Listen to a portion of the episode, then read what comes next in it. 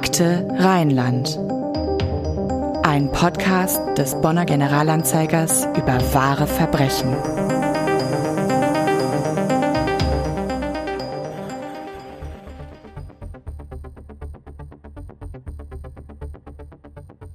Die passenden Worte gibt es nicht, wie auch, wenn ein Satz binnen weniger Sekunden das bisherige Leben verändert. Aber es muss raus, sagt Pfarrer Albrecht Röbke. Eine Todesnachricht muss überbracht werden. Klar und deutlich, ohne Schnörkel und schöne Verpackung. In der Regel spricht ein Polizist die gefürchteten Worte aus. Albrecht Röbke steht dann an seiner Seite und fängt die Hinterbliebenen auf, wenn die Worte ihr Bewusstsein erreichen. Röbke ist als hauptamtlicher Notfallseelsorger einer von fünf Koordinatoren der ökumenisch besetzten Notfallseelsorge Bonn-Rhein-Sieg. Wir begleiten Menschen dabei, das Unfassbare zu begreifen, beschreibt er den Kern seiner Arbeit. Herzlich willkommen zu einer neuen Episode von Akte Rheinland. Wir sprechen hier alle zwei Wochen immer am Donnerstag über wahre Verbrechen und Kriminalfälle aus Bonn und Umgebung. Mein Name ist Anna-Maria Bekes und heute wird es wieder um Verbrechen und Kriminalfälle gehen, diesmal aber aus einer etwas anderen Perspektive, nämlich der eines Mannes, der tagtäglich mit Leid und Schmerz konfrontiert ist und der Opfern unterschiedlichster Tragödien dabei hilft, diese zu verarbeiten. Zu Gast habe ich heute Albrecht Rübke, genannt Albi. Er ist evangelischer Pfarrer und als Notfallseelsorger bei der Notfallseelsorge Bonn-Rhein-Sieg tätig. Herzlich willkommen. Hallo Anna. Hallo. Wir sind heute ausnahmsweise nur zu zweit, also eine etwas ungewohnte Gesprächssituation für euch in dem Podcast, weil mein Kollege Andreas Deik heute als Reporter im Ahrtal unterwegs ist.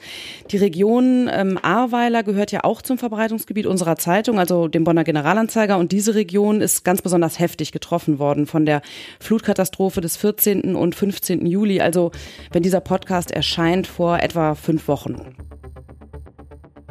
Es regnet in der ganzen Region. Der deutsche Wetterdienst hat Tage zuvor auf Starkregen hingewiesen und dies am Dienstag um 11.36 Uhr als amtliche Gefahrenmitteilung für die Eifel bis nach Mönchengladbach konkretisiert. Unter anderem über die Medien und die Warn-App Nina des Bundesamtes für Bevölkerungsschutz und Katastrophenhilfe. Gewarnt wird vor Niederschlägen von bis zu 200 Litern pro Quadratmeter in 48 Stunden. Für das Ahrtal und die Voreifel wird das Unwetter zum größten Schadensereignis seit dem Zweiten Weltkrieg. Das Starkregengebiet hängt stundenlang über der Region. Es kommt an vielen Stellen gleichzeitig sehr viel Wasser vom Himmel, lässt Bäche und Flüsse ansteigen, die zu reißenden Strömen werden und Häuser, Straßen und Felder überfluten. Neun Tote wird es im Rhein-Sieg-Kreis geben, drei davon in Rheinbach. Noch schlimmer trifft es den Kreis Ahrweiler. 139 Menschen sterben. Ja, der Andreas Deik schaut sich also heute an, wie es dort im Ahrtal aussieht. Und du, Albi, bist ja dort ebenfalls vor Ort gewesen und zwar unmittelbar nach oder besser gesagt eigentlich mitten in der Katastrophe. Kannst du deine Eindrücke da ein bisschen schildern? Also wir waren eingesetzt jetzt vom Gebiet her im Rhein-Sieg-Kreis, also Rheinbach und, ähm, und Euskirchen bis hoch nach ins Schleidener Tal. Also nicht direkt im Ahrtal. Nicht direkt im Ahrtal, das ist ein anderes System, das ist nach Leitstellenbereichen aufgeteilt, auch unsere Arbeit als Notfallseelsorger und Notfallseelsorgerin. Und wir wurden direkt dann in der Nacht an, am Mittwoch gerufen und am Anfang ging es halt neben einzelnen Einsätzen, die schon losgingen, eben eigentlich Richtung den Sammelpunkten, wo die Menschen hin evakuiert worden sind äh, und dort den Menschen, die entweder Schlimmes erlebt haben oder prophylaktisch ihr Haus verlassen mussten, was auch schlimm ist von jetzt auf gleich, weil die Angst verstimmt ja immer mit, um den Menschen dort entlastende Gespräche anzubieten. Was war da die besondere Herausforderung in der Situation? Du hast ja in dem Interview mit unserer Zeitung auch erzählt, dass ihr sogar selbst mal vom Wasser eingeschlossen wart, ne? Mhm, ja, den Job, den wir da machen, musst du dir so vorstellen, dass die Leute, auch wenn die in der Turnhalle sind, also vom Kopf her wissen, ich bin in Sicherheit, gerade wenn sie tatsächlich mit den Fluten gekämpft haben oder bedroht waren, dass das Nervensystem quasi noch im Wasser ist, sage ich mal. Also der, der Stresszustand ist, hält noch an, auch wenn die Leute vom Kopf her wissen, ich bin in Sicherheit. Da ist es eben unsere Aufgabe, den Menschen tatsächlich zuzuhören. Und zwar ist das Erzählen an sich dann wichtig, weil in dem Moment, wo ich dir etwas erzählen kann, merkt mein, mein Angstzentrum, es ist zwar ganz schrecklich, was passiert ist, aber es ist zumindest vorbei, es ist nicht mehr akut. Ne? Und das Kunststück oder was eine Ausbildung erfordert, ist, äh, in dem Moment, wo ich dir zuhöre, muss ich natürlich auch aushalten, was ich höre. Wenn ich jetzt dann reagiere emotional, sage, oh Gott, wie schrecklich oder vertröste, das wird schon wieder, dann können die Menschen nicht richtig erzählen und dann tut ihnen das nicht gut. Also das Zuhören ist das hm. Wichtige und nicht ja. einen Ratschlag zu Nein. geben in dem, in dem Moment. Ne? Ja. Und wie war das? Wie, wie, ihr wart dann selbst betroffen oder? Das war in äh, Zwistal, Heimatsheim. Da war es so, dass an einem bestimmten Punkt das Wasser halt weiter stieg, also auch nach dem Regen noch. Und dann, es geht immer so, das ist ja ein Einsatzabschnitt dann. Und dann gibt's immer Lagebesprechungen und an einem bestimmten Punkt hieß es, wir sind jetzt auch vom Wasser eingeschlossen. Also wir waren nicht in den Lebensgefahr, aber es war klar, dass für einen bestimmten Zeitraum wir von außen nicht mehr erreichbar sind. Das war in der Nacht selber, habe ich das eher als Information genommen. So am, am nächsten Tag fiel mir auf, so das war schon was Besonderes. Das hatte ich tatsächlich in 20 Dienstjahren noch nie, dass ein Einsatzleiter sagt, wir sind eingeschlossen. Allein der Satz ist ja schon, den hört man ansonsten eigentlich in Deutschland nicht. Ja, zum Glück, ja. Ja, genau, zum Glück. Was war für die Menschen in den Katastrophengebieten erstmal die wichtigste Hilfe? Du hast es eben schon angedeutet, vor allem das Zuhören. Ja. Was kann man da wirklich tun? Im Prinzip ist das unser Job herauszufinden. Also so eine Katastrophe löst ja in den Menschen und das ist auch die, die Gefahr, so ein Ohnmachtsgefühl führt oder erhöht die Gefahr von langfristigen Traumata. Ist übrigens gar nicht das schreckliche Bild, sondern habe ich mich in einer Situation, die gefährlich ist, entweder wirkmächtig gefühlt zu sagen, dass die Psychologen, oder war ich ohnmächtig die Plötzlichkeit der Katastrophe bewirkt bei den Menschen Folgendes, wenn ich mich nicht darauf verlassen kann, dass mein Haus, was gestern noch stand und ich hatte meinen Beruf und äh, mein schönes Haus, wenn das auf einmal weg ist, ohne dass ich was tun kann, worauf kann ich mich in dieser Welt noch verlassen? Es geht im, im ersten Moment dann sozusagen darum, also einmal die Menschen wieder, Psychologen sagen dazu, ähm, eigenwirksam zu werden. Das heißt, irgendwas zu entscheiden. Ne? Und zwar um diese Verlässlichkeit wiederherzustellen. Ähm, in, wenn Kinder betroffen sind im Sommer, jetzt außerhalb von der Katastrophe, gehe ich tatsächlich mit denen ab und zu Eis essen, weil dieses, worauf kann ich mich überhaupt in dieser Welt noch verlassen, wenn ich mich nicht darauf verlassen kann, dass der Papa lebend nach Hause kommt ich sage Erdbeereis und ich bekomme Erdbeereis, ist ein unheimlich wichtiges Moment, so, weil ich dann merke, so, ja, ich, ich habe zwar das Große nicht in der Hand, aber zumindest bestimmte Dinge sind verlässlich und ich kann die bestimmen. Und das ist ganz wichtig. Und das gehen wir eigentlich mit den Leuten durch, sozusagen, was sie noch tun können, was sie entscheiden können. Mhm. Begleitet ihr die Menschen da in der Flutregion jetzt eigentlich noch über die Katastrophe hinaus oder grundsätzlich bleibt ihr den Menschen da an der Seite? Also wir versuchen gerade sozusagen mit anderen natürlich jetzt äh, längerfristige Hilfe zu organisieren mhm. über die, die, die Kirchengemeinden, Kirchenkreisbistum auch Zusammenarbeit mit psychologischen Beratungsstellen, Therapeuten, Therapeutinnen, Kontakt zu FAR-Kliniken und versuchen da eben sozusagen unsere Kompetenz und unseren ersten Einsatz, unsere Erfahrungen mit in dieses Netzwerk einzuspeisen, was jetzt gerade dabei ist, sich aufzubauen. Und wir haben ja, wir haben ja jetzt schon einiges über deine Arbeit gehört im Ansatz jetzt an diesem konkreten Beispiel. Kannst du das noch ein bisschen ausführen? Also zum Glück gibt es ja diese Ausnahmesituation wie die Flutkatastrophe nicht alltäglich. Was sind denn deine alltäglichen Aufgaben, auch wenn die sicher von unserem Alltag sich ziemlich gravierend unterscheiden? Also erstmal wird Notfallseelsorge über die Leitstellen von Polizei und Rettungsdienst, also von der Feuerwehr, da werden wir gerufen. Und es gibt so bestimmte Situationen, da ist es quasi Standard, dass wir dazukommen. Das ist äh, Überbringung von Todesnachrichten. Also die Polizei hat festgestellt, einen Verkehrsunfall aufgenommen der Fahrer ist tot und man weiß, da ist eine Familie gemeldet, wo zum Beispiel kleine Kinder sind. Dann begleiten wir die Polizei zur Überbringung der Todesnachrichten.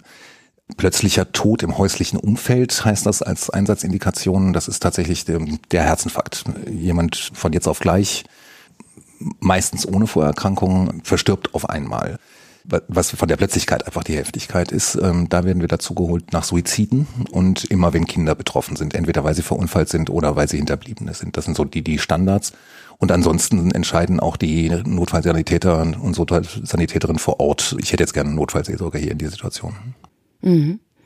Wie bist du dazu gekommen zu dieser Aufgabe?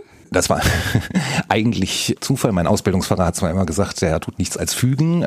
Aber erstmal war das tatsächlich, das war 1999, meine Tochter war geboren. Da habe ich ein Jahr Erziehungszeit genommen und habe mir gedacht, also ein bisschen was würde ich trotzdem gern für mich machen. Den ganzen Tag nur Kind, das äh, ein anderer Put wäre auch gut. Und da wurde gerade die, die zum ersten Mal die Ausbildung zum Notfallseelsorger, Notfallseelsorgerin angeboten. Und das habe ich sozusagen in dem Jahr gemacht. Und da gab es die Notfallseelsorge noch nicht, sondern das war die Gründungsgeneration. Insofern bin ich quasi in diese Gründungsgeneration mit äh, zugestoßen. Dann im Jahr 2000 haben wir dann uns als System quasi angemeldet und seitdem bin ich eigentlich dabei. Was ich interessant fand, ist, dass viele Menschen, zum Beispiel Hinterbliebene jetzt von Opfern, später irgendwie nicht mehr wissen, dass du von Anfang an dabei warst. Ist das mit dem Schockzustand ja, zu erklären? Das ist ganz klar der Schock. Also wenn ich maximalen Stress habe, dann läuft so ein neurologisches Programm im Menschen ab. Das ist ein uraltes Programm, tausende von Jahren alt und eigentlich ermöglicht das Flucht. Das kennt man gemeinhin als Stress. Ja? Und das, was die Leute in so Extremsituationen haben, ist halt maximaler Stress, aber letztlich das ist auch Stress. Und unter Stress ermöglicht mein Körper mir schnell zu fliehen. Das ist das Programm, was uns reflexhaft abspielt. Das heißt, das kennst du auch, wenn früher Mathematikarbeit sozusagen, dann wird die Atmung schneller auf einmal. Ne? Und äh, eigentlich will man vor dem Tiger abhauen. Das ist nämlich das Programm, was abgeht. Das heißt, alle Energie wird abgezogen. Auf einmal atmet man so, wie man normalerweise nur atmet, wenn man sich fünf Minuten warm gejoggt hat. Ne? Das geht eben von jetzt auf gleich, weil man abhauen muss, weil der Tiger kommt. Ne? Gleichzeitig wird Energie abgezogen aus allen Bereichen des, des menschlichen Körpers, den ich nicht zur Flucht brauche. Und das ist einmal, und jetzt kommen wir bei dem Erinnern, äh, das kognitive Denken braucht viel Energie, das brauche ich aber nicht zum Abhauen. Da muss ich wissen, wo die Palme steht und hochklettern. Ne? Das 2 plus 2, 4 ist, interessiert mich in dem Fall nicht führt im Nachhinein natürlich dazu, dass ich teilweise nicht mehr die Chronologie der Ereignisse aufeinander kriege, weil ich meine, mein Erinnerungszentrum sozusagen jetzt gerade nicht belegt war, sondern mein Fluchtzentrum. Ne? Das Zweite, was übrigens betroffen ist, das finde ich ganz interessant, weil das der Volksmund kennt, ist, die, der ganze Verdauungstrakt verbraucht unheimlich viel Energie und den brauche ich nicht zur Flucht. Und das kennen wir alle vom Sprichwort. Ne? Ich mache mir gleich in die Hose. Ne? Ich habe die Hosen voll. Das beschreibt eine biologisch-rechtliche Tatsache, nämlich dass unter Stress sozusagen fängt an mit öfter auf Klo muss, unter Todesangst eventuell sogar einnasse, weil die Energie weggezogen wird hin zur Flucht, zu allem, was ich zur Flucht brauche, zum puren Überleben. Ja. Und da kann es eben vorkommen, dass die Leute gar nicht mehr wissen, wann ich aufgekreuzt bin, ja. äh, ob ich von Anfang an dabei war, wann wer was gesagt hat. Dafür haben die Leute dann ganz singuläre einzelne Sachen. Die wissen dann eventuell ganz genau, welche Sockenfarbe der Polizist anhatte. Ja, ne? ja. Wenn die sich nicht mehr an dich erinnern, hat das dann irgendwas mit Verdrängung auch zu tun? Ja und nein. Also es kann Verdrängung sein, weil Verdrängen äh, in unserer Gesellschaft gibt es ja irgendwie dieses Verdrängen ist äh, ist immer schlecht. So, ne? wer verdrängt, der, der macht einen Fehler. Ähm, das ist eigentlich in mehrfacher Hinsicht falsch, würde ich als Notfallseelsorger sagen, weil erstmal ist Verdrängung ein, ein, ein Schutz für mich, gerade in der akuten Krise, äh, weil äh, ich sag mal, die Seele merkt zu sagen, wenn ich das alles auf einmal an mich ranlasse, was ich jetzt sehe, was ich erlebe, dann breche ich zusammen. Mhm. Ähm, und deswegen wird es verdrängt. Äh, Im Normalfall, äh, das erlebe ich gerade bei Kindern, äh, da muss man auch Eltern, das Teil von unserem Job, vorwarnen, dass die bestimmte Sachen gar nicht fragen Fragen in, in den ersten Tagen. Äh, ich sag mal aus dem Gespür heraus, die Antwort wird mich überfordern. Mhm. Und für die Eltern muss man eben aufpassen, gerade bei kleinen Kindern, weil dann zwei Wochen später beim Frühstück, wenn man schon denkt, ach, ist alles jetzt doch wieder normal geworden, haut das Kind auf einmal raus, äh, was war denn da mit Opa? Mhm. Ne? Ähm, und das ist insofern gesunde Verdrängung, weil das Kind bis dahin verdrängt und erst wenn, wenn es merkt, äh, die Seele ist stark genug, wird die Verdrängung runtergefahren. Und ähm, ich habe es übrigens selber mal erlebt, ähm, ähm, tödlicher Verkehrsunfall meine Eltern, mein Bruder eine Woche später gestorben und äh, Beerdigung und so weiter. Ich hatte mein Leben wieder auf die Kette gekriegt und dann kam eine ähm, ganz schräge Geschichte, dass nämlich die Versicherung mir Geld zahlte als Schmerzensgeld für die Woche, die mein Bruder noch gelebt hat. Und da war jetzt die Frage, was, was mache ich mit dem Geld? Äh, und ich wollte jetzt nicht eine Heizungstherme kaufen. Äh, das war irgendwie unangemessen. Und habe mit meiner jetzigen Frau eine ganz, ganz tolle und nicht ganz billige Urlaubsreise gemacht auf diese Schellen. Ähm, es war wirklich so wie in, in der Werbung mit weißem mhm. Strand und Bungalow und ganz toll. Und ähm, ein, eines Morgens kam eine italienische Familie, glaube ich, mit einem geistig behinderten erwachsenen Mann als Familienmitglied an. Das hat noch gar nichts ausgelöst, habe ich gesehen. Und abends saß ich vom ähm, am Strand. Ne, meine Frau hat schon geschlafen. Ich habe aufs Meer rausgekriegt und auf einmal äh, brach aus mir richtig das Heulen raus. Und da habe ich festgestellt, äh, ich hatte bis zu diesem Tag und das war anderthalb Jahre später äh, immer um meine Familie getrauert, aber nie um meinen Bruder alleine. Mhm. Ähm, und das war in der Nacht, wo das alles rausbrach, sich Bahn brach. Ähm, und da habe ich im Nachhinein am nächsten Tag war dann auch gut. Äh, da hatte ich aber gedacht, so, ja, ich liebe die Verdrängung, weil eigentlich äh, nach dem Begräbnis meiner Eltern und ich zurück gekehrt ins normale Leben, hat die Verdrängung gesagt, so, das reicht jetzt. jetzt äh, läufst du erstmal wieder auf Spur. Und dann hat sich die, meine liebe Freundin die Verdrängung, äh, die Situation ausgesucht, dass ich äh, am nächsten Tag nicht arbeiten muss. Ein geliebter Mensch in meiner Nähe ist ähm, ich an einem wunderschönen Ort bin und an dem Ort ist auch ziemlich scheißegal, wie viele Leute mich am nächsten Tag verheult sehen. Ne? Und dann hat die Verdrängung gesagt, so und jetzt mal die Tür mal auf, jetzt kannst du es dir leisten. Ne? Und deswegen ist Verdrängung ist ein Schutz und äh, der hat zwei Aspekte. Also einmal hat er den Aspekt, der schützt mich wirklich und im Normalfall geht er von selber runter, wenn ich es mir leisten kann. Kinder können das, wie gesagt, hervorragend. Und das Zweite, was man, wenn ich als Notfallseher ganz bewusst auch sagen äh, möchte, ist, dass äh, es ist eigentlich nicht, die Verdrängung ist nicht schlimm, solange sie funktioniert. Mhm. Wenn Menschen es schaffen, ein Gewaltverbrechen zu verdrängen äh, und sie sind in der Bahn überfallen worden und sie können ab dem nächsten Tag wieder ganz normal zur Bahn fahren, würde ich sagen, von außen die Wahrscheinlichkeit, dass die da irgendwas verdrängen, ist hoch. Aber solange die weiter Bahn fahren und ihr Leben wieder auf die Kette kriegen ne? äh, und nicht auf einmal jemanden anstauzen in der Bahn und das nicht unter Kontrolle haben, das wäre ein Zeichen dafür, dass die Verdrängung nicht klappt. Aber solange das mit der Bahnfahren klappt, gibt es überhaupt keinen Grund, eine gelungene Verdrängung aufzuarbeiten. Mhm. So ungewöhnliche Sichtweise. Ja. Nun bist du ja evangelischer Pfarrer. Inwieweit spielt denn Religion überhaupt eine Rolle in deiner Aufgabe? Also und auch für die Menschen? Mhm. Also erstmal spielt es eine Rolle, weil die Kirche uns schickt. Also Notfallseelsorge ist, ist eine kirchliche Beauftragung, was auch rechtliche Konsequenzen übrigens hat fürs Beichtgeheimnis. Also jeder Notfallseelsorger hat das Beichtgeheimnis, das heißt das absolute Zeugnisverweigerungsrecht oder Pflicht sogar, jetzt eigentlich von der Kirche aus gesehen. Und äh, insofern hat Kirche den Auftrag hier wahrgenommen, sozusagen der Auftrag von Kirche ist ja Menschen zu begleiten. Ne? in verschiedenen Sachen, das sind oft freudige Sachen, Menschen zu begleiten bei Taufe und bei Hochzeiten, aber auch bei traurigen Anlässen, Beerdigungen und dann haben die beiden großen Kirchen eben festgestellt, so ähm, unser Auftrag heißt eigentlich auch die Leute in sehr kritischen Momenten zu begleiten. Und das ist so, deswegen würde ich sagen, die Religion spielt erstmal in der Motivation von uns eine Rolle und da eine große Rolle.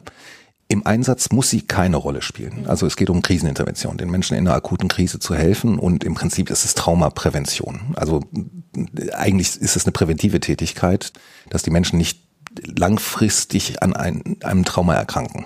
Das wäre so von der traumatologischen Sicht unser Ansatz. Und das ist jetzt erstmal unabhängig von Religion. Wenn Menschen religiöse Fragen haben oder das für sie eine Rolle spielt, dann haben wir das natürlich im Gepäck, aber wir haben vollkommen gelungene Einsätze, wo nicht einmal das Wort Religion, Glauben, Gebet gefallen ist. Deine Spezialgebiete sind Kriseninterventionen in Schulen und Einsätze mit geistig behinderten Menschen. Kannst du erklären, warum gerade diese Themenfelder? Das ist eigentlich ganz einfach. Also einmal, ich habe ja schon gesagt, ich gehöre mit zur Gründungsgeneration. Mein katholischer Kollege, der katholische Koordinator der Notfallseelsorge Bonn-Rhein-Sieg ist der Pater Jürgen Langer. Der ist Schulseelsorger an einem Bonner Gymnasium. Ich war damals Berufsschulpfarrer, habe die Notfallseelsorger 16 Jahre lang ehrenamtlich koordiniert. Und uns beiden war von Anfang an klar, wir haben ja den Laden sozusagen gegründet, dass wenn jetzt ein 14-Jähriger an einem Unfall verstirbt, dann ist irgendwo eine Schulklasse und den haben wir von Anfang an mit Hilfe angeboten, weil wir ja selber beide im Schulbetrieb waren als Geistliche. Was Notfallseelsorge woanders, es gibt hervorragende Notfallseelsorgesysteme, die mit Schule nichts zu tun haben. Bei uns war es die, die Überkreuzung von Notfallseelsorge und Schule und deswegen hatten wir das immer im Angebot mit. Das mit den geistig Behinderten liegt einfach daran, dass mein Bruder geistig behindert geboren worden ist. Er hatte das Down-Syndrom. Von dem habe ich viel gelernt. und auch gelernt, eigentlich die Hauptbotschaft, deswegen ist das ein bisschen, dass das mein Spezialgebiet ist. Ich bin selbst sicher genug durch meinen Bruder zu wissen, dass Notfallseelsorge bei Menschen mit geistiger Behinderung genauso funktioniert wie überall sonst auch. Du hast nicht die Berührungsängste, die genau. andere haben. Mhm. Verstehe. Du hast jetzt gerade schon über deinen Bruder gesprochen. Du hast ja selbst im Jahr 2015 eine ganz persönliche Tragödie erlebt, als deine Eltern und dein Bruder einen tödlichen Unfall erlitten. Hat dir in der Zeit deine Erfahrung als Notfallseelsorger helfen können oder ist das total losgelöst von den eigenen Erfahrungen? Eigentlich beides ein bisschen. Ne? Also erstmal, wenn man selber betroffen ist, dann nützt einem die Fachlichkeit gar nichts. Dann ist man auf der betroffenen Seite. Ne? Also man hat genauso einen Schock, dieselben Reaktionen. Was mir schon geholfen hat, war, dass ich meine Reaktion manchmal einordnen könnte. Ich erzähle dir ein Beispiel, als ich kurz nachdem ich die Nachricht erfahren hatte, dass meine Eltern verstorben sind, hatte ich dann erfahren. Mein Bruder hat, war zu dem Zeitpunkt noch auf der Intensivstation. Hatte ich so eine halbe Stunde später den Gedanken, ich habe meinen Eltern ja gerade Mangos mitgebracht, ich muss jetzt sofort nach Brühl, die haben in Brühl gewohnt, äh, sonst verfaulen da die Mangos. Ne? Und äh, über die Notfallseelsorge wusste ich, das hatte ich eben schon mal gesagt, mit diesem Ohnmachtsgefühl, was kann ich noch beeinflussen, dass sozusagen das eine wichtige Rolle spielt. Ich kann jetzt nicht das Leben meiner Eltern beeinflussen, ich kann momentan für meinen Bruder nichts tun, das tun die Ärzte dass es jetzt tatsächlich wichtig ist, nach, nach Bull zu fahren und diese Mangos zu holen. Und wenn man das nicht weiß, versteht man sich selber eventuell nicht. Macht sich vielleicht auch Vorwürfe davon. Vorwürfe, wie kann ja. ich jetzt an Mangos denken? Mhm. Und da hatte ich schon einen Vorteil zu sagen, ach ja, ich weiß, dass das dazugehört und äh, dass das einfach eine Stresssymptomatik ist, die irgendwie von außen betrachtet ziemlich blöd aussieht, aber die ihre Logik hat und am Ereignis liegt. Wie du davon erfahren hast, war ja alles andere als ideal und nicht so, wie es eigentlich laufen sollte. Ne? Nee, also das ist wirklich, kann, kann ich auch mit schwarzem Humor sehen. Wir haben damals die Notfallseelsorge gegründet, dass kein Mensch eine Todesnachricht kriegt am Telefon und auch das Angebot einer persönlichen Begleitung direkt vor Ort stattfindet. Und ich habe es darüber erfahren, dass meine Nachbarn angerufen haben am Montagmorgen. Der Unfall ist Freitagnachmittag passiert. und mir gesagt haben, wir machen uns Sorgen, das, äh, die Rollläden sind nicht hoch, das Auto ist weg und ich hatte gerade einen Computer an, habe dann gegoogelt und das ging dann sehr schnell, dass ich vom Unfall lesen konnte da auch ein Bild war und dann habe ich den Wagen von meinen Eltern erkannt und dann das Handy meiner Mutter angerufen und da hatte ich dann die Polizei Euskirchen am Telefon. Ja, so sollte es wirklich nicht laufen. Nein. Das war aber ein Vorteil wieder tatsächlich als Notfallseelsorge. Ich habe verstanden, dass da was falsch gelaufen ist. Ich wusste aber von den Abläufen, dass das nicht ein ein konkreter Mensch etwas falsch gemacht hat ja. oder sondern dass das eine Verkettung von ungünstigen Zuständen ist. Das hat mich zum Beispiel davor, dann da war es wieder gut, Notfallseelsorger zu sein, zu sagen, zu wissen, ich, ich weiß, wie das jetzt zustande gekommen und ich halte mich nicht mit der Wut auf, ist jetzt so, äh, ich mache jetzt einfach weiter. Also die Abläufe zu kennen, das hilft dann schon. Ja, verstehe. Wir haben im Vorfeld schon über einige der Fälle hier in Bonn und der Region gesprochen, die dich besonders nachhaltig beeindruckt haben oder die Spuren hinterlassen haben. Einer dieser Fälle ist der Mord an Hanna aus Königswinter, über den haben wir in diesem Podcast auch schon mal gesprochen. Und du hast viele Gespräche mit Hannas Familie geführt, vor allem mit ihrem Vater Volker Wiedeck. Wir hören uns dazu mal einen Ausschnitt aus einem Artikel von Hans-Jürgen Melzer an, der ja auch hier im Podcast zu Gast war. Mehr als zwölf Jahre später konnten Hannas Eltern und ihre beiden älteren Schwestern überhaupt zum ersten Mal wieder gemeinsam Weihnachten feiern. Vorher sei das nicht gegangen, sagt Volker Wiedeck. Weihnachten, aber auch Hannas Geburtstag und ihr Todestag seien die üblichen Stolperpunkte, die der Familie immer wieder schonungslos vor Augen führen, was er vor 13 Jahren beim Prozess vor dem Bonner Landgericht so beschrieben hat. Es fehlt eine aus unserer Mitte. Dass die vier verbliebenen Mitglieder trotz des brutalen Einschnitts in ihr Leben weiter eine Familie geblieben sind und auch die Ehe nicht geschieden wurde, ist an sich schon eine Ausnahme. In 75 Prozent aller vergleichbaren Fälle komme es anders, sagt Wiedeck. Ganz entscheidend dabei geholfen hätten Menschen wie Notfallseelsorger Albi Röpke oder Polizist Klaus Schmitz, die verstanden, was mit so Leuten wie uns los ist. Sie verdienten tatsächlich den Namen Opferschützer. Wie hast du Hannas Vater erlebt? Ich habe Hannas Vater erlebt als einen, einen unheimlich tatkräftigen Menschen. Also ich war dabei, als die Todesnachricht, als Hanna dann gefunden worden ist, war ich mit dem Klaus Schmutz vom Bonner Opferschutz, sind wir zur Familie gegangen. Der Klaus hatte vorher schon Kontakt zu der Familie zu dem Zeitpunkt hatten die mich noch abgelehnt. Später hat mir Volker das erzählt. Während gesagt, sie noch vermisst war. Weil sie noch mhm. vermisst war. Da hat der Volker gesagt, ich wollte keinen Notfallseelsorger haben, weil das wäre das Eingeständnis gewesen, dass was Schlimmes passiert ist. Und ich hatte noch gehofft. Deswegen war es dann eigentlich auch sozusagen die richtige Situation dabei zu sein, dass ich als Notfallseelsorger dann eben tatsächlich, dann wussten die auch schon, bevor irgendwas gesagt worden ist, was kommt, wenn ein Notfallseelsorger mitkommt der Volker ist direkt sehr stark in eine Aktion gegangen. Und ich glaube, er hat am ersten Tag auch schon den Satz gesagt. Und das glaube ich, so empfinde ich, das ist ein bisschen bis heute sein Motto. Ich will das auf dem Misthaufen und er hat ein anderes Wort benutzt, etwas deutlicher. Ich will also auf diesem Misthaufen eine Blume wächst. Und ich glaube, so ist er das auch angegangen. Und das hat wieder diese Macht und Ohnmacht zu tun. dass die schreckliche Tat kann ich nicht verhindern, konnte ich nicht aufhalten aber ich gucke, was man jetzt weiter trotzdem noch machen kann. Wo habe ich noch Handlungsfähigkeit? Wo habe ich noch mhm. Eigenmächtigkeit? Ne? Und er hat ja dann die Hanna Stiftung gegründet daraufhin. Also das ist wahrscheinlich dann eine der Blumen, die auf diesem Misthaufen wachsen. Würde ich sagen, konnten. dass die Hanna Stiftung gegen sexualisierte Gewalt ein, eins dieser zahlreichen Blumen ist, ja. Was macht so ein Fall dann mit dir selbst? Kannst du dann, kannst du gut abschalten im Feierabend oder nimmst du das mit nach Hause? Also erstmal bin ich, glaube ich, ein Mensch, das bringe ich mit, der sehr schnell von einer Situation in die nächste springen kann. Und man übt das ja letztendlich auch im normalen Fahrberuf. Da ist es ja auch tatsächlich Alltag, dass man morgens einen Schulgottesdienst hat mit fröhlichen Erstklässlern und zwei Stunden später eine, eine furchtbar traurige Beisetzung. Also ich bring's mit und habe es im Beruf dann noch gelernt und kann das auch hier. Natürlich so ein Fall wie Hanna zum Beispiel, da gab es eine Auswirkung. Meine Tochter war zu dem Zeitpunkt grob zehn. Mhm. Lernte also etwas jünger selber, als Hannah. Mhm, ja. Etwas jünger, lernte gerade mit äh, alleine Straßenbahn fahren. Das hat uns Eltern sowieso schon ein bisschen besorgt und das haben wir dann mal kurz ausgesetzt, kurz nach dem Hannah-Mord. Und dann stand Lara irgendwann vor mir mit Hände in den Hüften mit ihren Zähnen und sagte, Papa, das macht ihr doch nur wegen der Hanna. hat sie gemerkt, gut durchschaut. So, hat sie sehr gut durchschaut. Sie durfte dann auch wieder Straßenbahn fahren, aber da habe ich gemerkt, so an bestimmten Ecken nimmt man es doch mit. Ja, ein ebenfalls ganz besonders furchtbarer Fall Der hat sich im Jahr 2013 in Lohme ereignet. Das ist im rechtsrheinischen Rhein-Sieg-Kreis. Und hier muss ich eine Triggerwarnung aussprechen. Es geht um sexuellen Missbrauch an Kindern in den folgenden Minuten. Wer nicht mit den Details dieses Falls konfrontiert werden möchte, den würde ich bitten, diese Minuten einfach zu skippen. Nicht die geringste Regung ist dem Mann auf der Anklagebank anzusehen, als die Bonner Jugendschutzkammer an diesem Tag ihr Urteil über ihn fällt.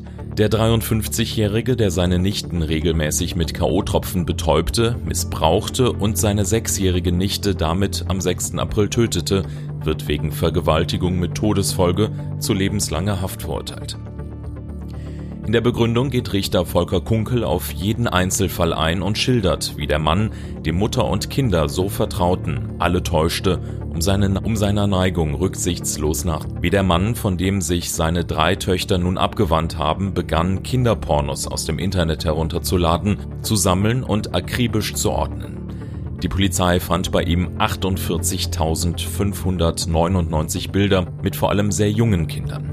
Über das Schicksal dieser Kinder habe sich der Angeklagte, so Kunkel, keine Gedanken gemacht.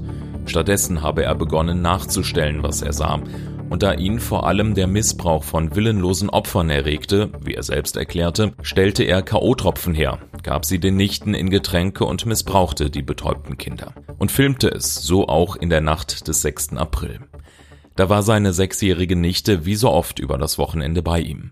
Beide Kinder, so Kunkel, kamen gerne zu ihm, er war für sie der Vaterersatz.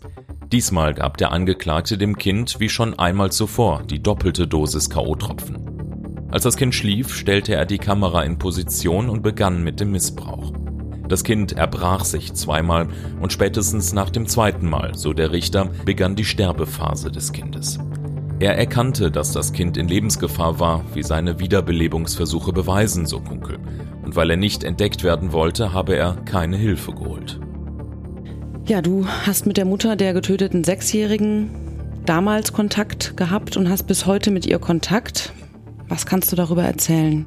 Ähm, also ganz am Anfang also so ein Einsatz mit einem getöteten sechsjährigen Kind und Sexualmord ist das für uns als Notfallseelsorger im Prinzip ein Großeinsatz, weil es einfach mehrere Stellen gibt, wo wir die Hilfe anbieten. Und ich war eigentlich am Anfang eher für die Grundschule da, wo äh, das Mädchen zur Schule gegangen ist. Die ist dann in die erste Klasse gegangen. Das war ja sozusagen am Ende der Osterferien.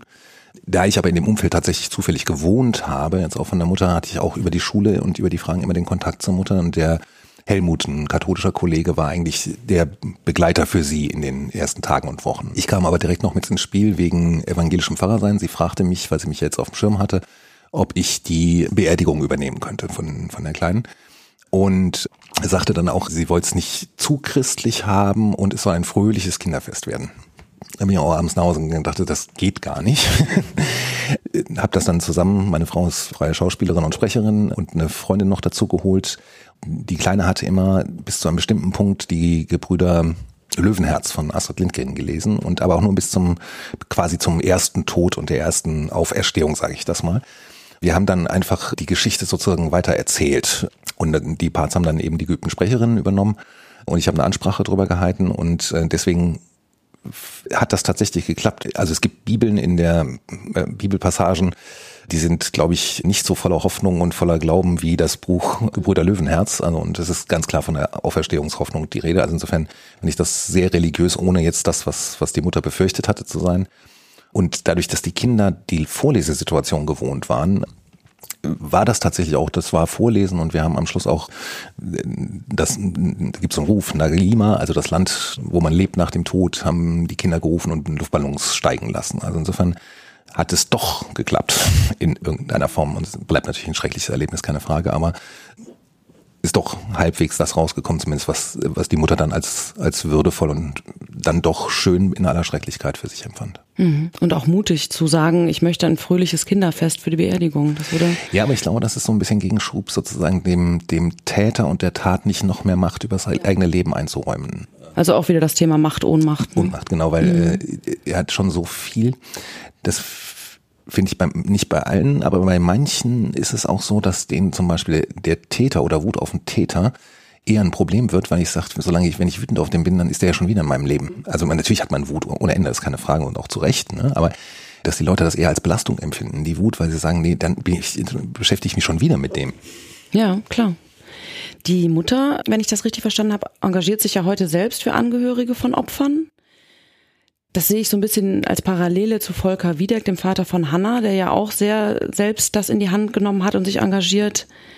Ist das vielleicht ein positiver Effekt von Notfallseelsorge auch mit?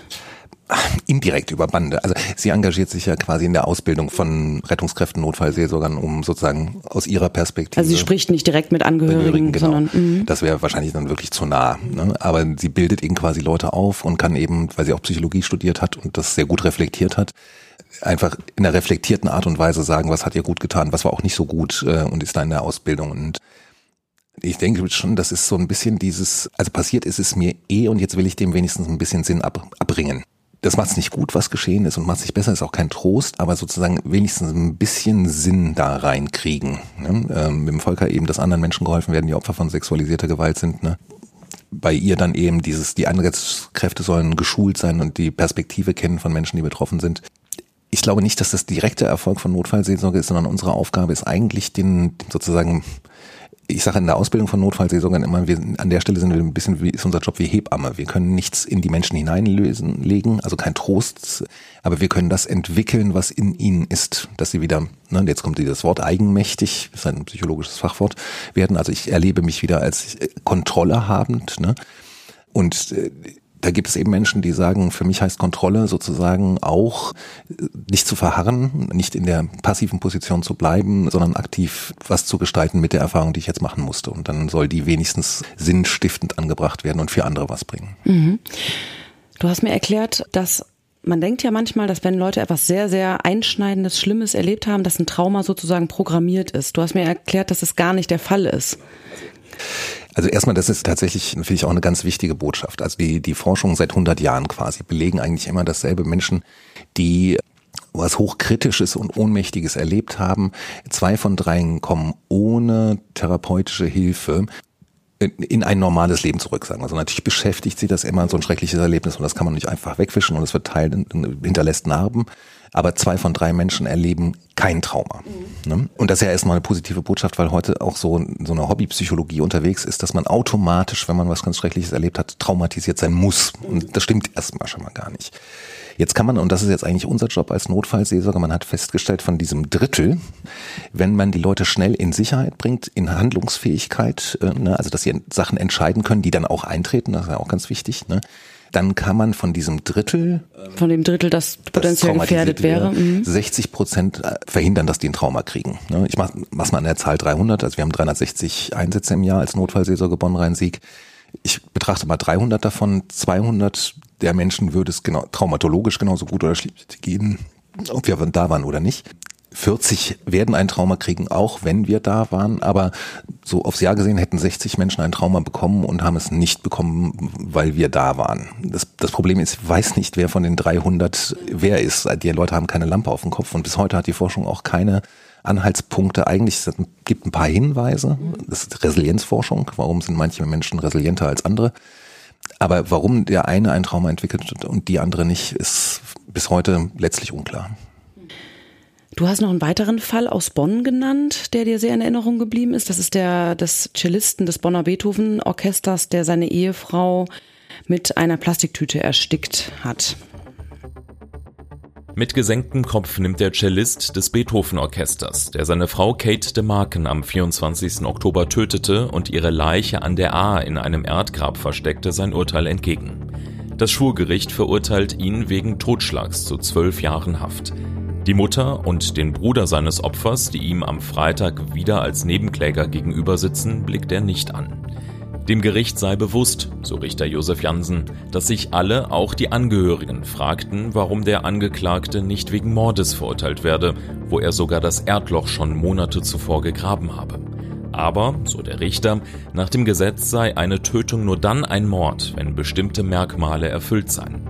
Hier sei die Anklage zunächst von einem Mord aus Heimtücke ausgegangen, weil Kate zur Tatzeit arg und wehrlos gewesen sei. Das aber habe sich nicht bestätigt, denn nachdem die Ehe der Pianistin aufgrund der unterschiedlichen Charaktere der Eheleute und verschiedenen Vorstellungen von der Erziehung des Sohnes gescheitert war, kam es nicht nur zum Streit, sondern auch zu Gewalt. Doch sie blieben zusammen, denn beide hatten Angst, so der Richter, dass der jeweils andere bei einer Trennung den geliebten Sohn bekomme. Und sie verließ ihn auch nicht, als er sie schlug und sogar würgte. Sie dachte zwar an Trennung, doch er dachte daran, sie zu töten und hob das Grab aus. Und als sie am Tatmorgen wieder stritten und er sah, dass sie nach einer Wohnung für sich und den Sohn suchte, beschloss er ihren Tod. Er schlug sie nieder, fesselte und knebelte sie, zog ihr eine Tüte über den Kopf und erstickte sie. Dann verpackte er sie wie eine Mumie, so der Richter, versteckte sie im Keller und brachte sie am nächsten Tag in das Erdgrab. Zwei Wochen lang log er, sie sei nach Belgien zu ihrer Familie gefahren, dann gestand er die Tat und führte die Polizei zu dem Grab. Was sind da deine Erinnerungen und was war da vor allem deine Aufgabe in diesem Fall? Also warum der Fall mir in Erinnerung geblieben ist, es war also wir bieten, das ist nicht mehr klassisch Notfallseelsorge, wir machen das aber in Bonn-Rhein-Sieg so. Wenn die Menschen das möchten, bieten wir auch an, sie während des Prozesses zu begleiten, der dann ja bei Gewalttaten automatisch folgt, weil das halt doch nochmal ein ganz massives Ereignis für die Betroffenen. Es kommt alles nochmal hoch. Es wird jetzt, es wird öffentlich auch wieder viele Ohnmachtserfahrungen. Jetzt keine Kritik an euch, aber allein dieses Fakt, ich kann gar nicht mehr bestimmen, was jetzt alle wissen und was nicht, ähm, was, in was in die Öffentlichkeit kommt, ist ja eine erneute Ohnmachtserfahrung. Ne? äh, wo wir sagen, wenn ihr mögt, begleiten wir euch weiter, was für mich den Vorteil hat, die Leute brauchen die Geschichte nicht nochmal zu erzählen, was passiert ist. Und das ist ganz oft ein Punkt, zu sagen, ja, wenn du uns nochmal begleiten könntest, wäre gut, weil jetzt jemand anders nochmal zu, alles nochmal erzählen zu müssen, es, es reißt alles wieder auf und wir waren einfach von Anfang an dabei und wissen, was da ist. Und in dem Fall war es nochmal ganz speziell, da war meine Hauptarbeit eigentlich der, der Mutter der Ermordeten, die aus dem benachbarten Ausland auch kam. Die hatte ganz große Schwierigkeiten und da ist sie kein Einzelfall. Bei ihr war es nur ganz besonders schwierig, dadurch, dass sie noch aus dem benachbarten Ausland kam. Die hat sehr daran zu knabbern gehabt an unserer juristischen Definition, was ein Mord ist. Ja konnte das nicht verstehen, wollte das nicht verstehen und da war er ist nur für Totschlag. Also da schluckt man ja auch tatsächlich als Nicht-Jurist. Ne? Es gibt ja Mordmerkmale, zum Beispiel wie Heimtücke. In dem Fall war zum Beispiel, das war ganz klar, ähm, in dem Prozess wurde das auch gesagt und es ist juristisch alles richtig, was ich hier sage. Ne? Also keine Kritik an, dem, an, an Richtern und Staatsanwälten, aber da es vorher schon zu häuslicher Gewalt gekommen ist, war das nicht heimtückisch, weil sie damit rechnen musste, dass er aggressiv wird und auf sie losgeht. Deswegen war es nicht heimtückisch und deswegen kein Mord. Und wenn ich meine Tochter verloren habe, wenn mir jemand sagt, nee, das ist kein Mord, weil er hat sie ja vorher schon verprügelt, und so kommt das bei der Mutter an, dann ist es natürlich fassungslos. Ne? Und ich habe das deswegen ist mir das so hängen geblieben, weil ich das oft erlebe, dass es Angehörigen von Opfern ganz, ganz wichtig ist, dass dieses Tötungsdelikt Mord genannt wird. Manchmal viel wichtiger als die Länge der Strafe, sondern einfach, dass es hat jetzt wieder mit Öffentlichkeit zu tun, dass in der Öffentlichkeit festgestellt wurde, mein geliebter Mensch ist ermordet worden. Und äh, weil die so langläufig unter Totschlag ist, also der Laie versteht unter Totschlag keine Absicht. Juristisch ist das anders, ne? Aber und deswegen ist das, weil man das aber so versteht in der, in der Öffentlichkeit, dass Totschlag ohne Absicht so heißt, dass irgendwie quasi mein, meine geliebte Tochter ist aus Versehen quasi getötet worden. Das wertet das total ab und ist auch wieder eine Ohnmachtserfahrung, so wie dieses Tötungsdelikt genannt wird, ist noch nicht mal, ist noch nicht mal meins. Ich darf das nicht benennen, sondern ein Richter benennt das anders, als ich das würde und das ist wieder eine Ohnmacht, noch ein Thema Ohnmacht, ne? Also ich kann, kann das Leben meines Kindes nicht schützen, also meines erwachsenen Kindes und jetzt kann ich noch nicht mal darüber bestimmen, äh, wie diese Tat sozusagen bewertet wird. Wobei eine juristische Bewertung ist natürlich keine Bewertung, aber so kommt es bei den Angehörigen an. Mhm. Und das ist, habe ich tatsächlich sehr oft, und das liegt bei uns an der Definition des Mordes zum Totschlag hin, dass der juristischen Öffentlichkeit schlecht vermittelbar ist und die Leute da dann drunter leiden dann tatsächlich. Ja, du hattest in dem Fall ja nicht nur mit der Mutter der Getöteten zu tun, sondern auch mit dem Sohn, direkt akut, glaube ich. Das ist aus meiner Sicht dann immer noch was ganz Besonderes, denn dieses Kind ist ja nicht nur Opferangehöriger, sondern auch Täterangehöriger. Das ist eh ein Punkt, der sehr oft vergessen wird. Also 80 Prozent, glaube ich, der Tötungen passieren im Nahumfeld. Das heißt, ganz viele Hinterbliebenen haben sowohl zu Opfer als auch Täter eine emotionale Bindung und teilweise eine tiefe Bindung. Und äh, die Öffentlichkeit reduziert das tatsächlich immer auf eine Seite. Also entweder bist du das Kind meinetwegen des Opfers oder das Kind des Täters. Und dieser Junge war ja beides gleichzeitig. Das sind eben die meisten Menschen, wenn man genauer hinguckt. Und das ist tatsächlich auch Teil von unserem Job, weil diese, die Öffentlichkeit die Ambivalenz dieser Kinder oder auch, auch Erwachsenen, jungen Erwachsenen nicht zulässt. Also eigentlich von außen wird man gezwungen, du musst dich für eins entscheiden. Mhm. Ne? Und, und, eigentlich gibt's nur eine Entscheidung. Richtig, genau. Ja. Und es ist oft so, weil jemand in der Beziehung zum Beispiel getötet hat, heißt das ja nicht, dass der irgendwie nicht ein netter Vater war zu dem Kind. Mhm. Ne? Äh, hatte ich eben auch in anderen Fällen. Und das macht die Ambivalenz ja noch stärker. Also der, der liebe Papa hat aber die Mama getötet. Ne? Aber wenn ich mich jetzt abwende, dann hat er ja niemanden mehr. Also es ist eine ganz hohe Ambivalenz, die, die ich oft erlebe, dass die von außen nicht toleriert wird. Du hast jetzt ja. gefälligst den Täter zu hassen. Das ist ja das, das ist der Auftrag dahinter. Du kannst doch nicht dahin fahren, dich um den kümmern. Ne? Also und ja gleichzeitig dann eben erstmal dieses Unfassbare zu verarbeiten, dass die, die, die Mutter einfach weg ist und die Kinder, jetzt minderjährige Kinder sind, die werden ja auch in dem Moment so an einem Schlag zu Vollweisen. Das ist ja, ja auch nochmal die Sache. Ne? Und kommen dann in, unter Umständen auch in genau. andere Obhut etc. Richtig. Ja. Und das ist teilweise wirklich von Notfallseelsorgeaufgaben. Das in den Gesprächen mit uns. Hier merkst du übrigens auch, warum das Beichtgeheimnis wichtig ist, weil ein Kind vertraut mir dann auch Sachen an, die eventuell strafrechtlich relevant wären. Ne? Und das ist mir auch hoch und heilig, dass das ganz klar ist, das ist jetzt ein Gespräch, dem, dem dient dem Kind und dem Kindswohl und sonst niemanden. Ne? Und da darf auch alles gesagt werden und da darf dann eben auch das, was ich eben gesagt habe, die Ambivalenz sein. Du darfst mir auch sagen, dass der Papa trotzdem ein lieber Papa war, auch wenn er was ganz Schlimmes getan hat. Und weil es wenig Leute gibt, die das sozusagen mit, mit aushalten außen. Ja. Ne? Oder überhaupt wissen, dass es diese Ambivalenz gibt. Ne? Du hast da von diesen blinden Flecken gesprochen, die es teilweise in der Notfallseelsorge oder allgemein in der mhm. Gesellschaft ja. noch gibt. Das wäre dann sicherlich einer, Angehörige von Tätern, die ja, ob es jetzt ambivalent ist oder ob es auch so Angehörige von Tätern sind. Genau, also das ist äh, genau das, was du sagst. Also auch wenn es nicht die Ambivalenz gibt, wenn mein Vater verhaftet wird wegen einem Sexualmord, mhm. äh, dann macht das mit mir als Tochter was. Und Gott sei Dank ist es so, dass inzwischen, wenn ich Betroffener bin, wenn ich die Schwester oder die Mutter des getöteten Mädchens bin, dann springt ein Automatismus ab. Dann ja. gibt's den Opferschutz, dann gibt's die Notfallseelsorge, dann gibt's den Weißen Ring als Stiftung. Und das ist ja Gottes Willen auch gut so.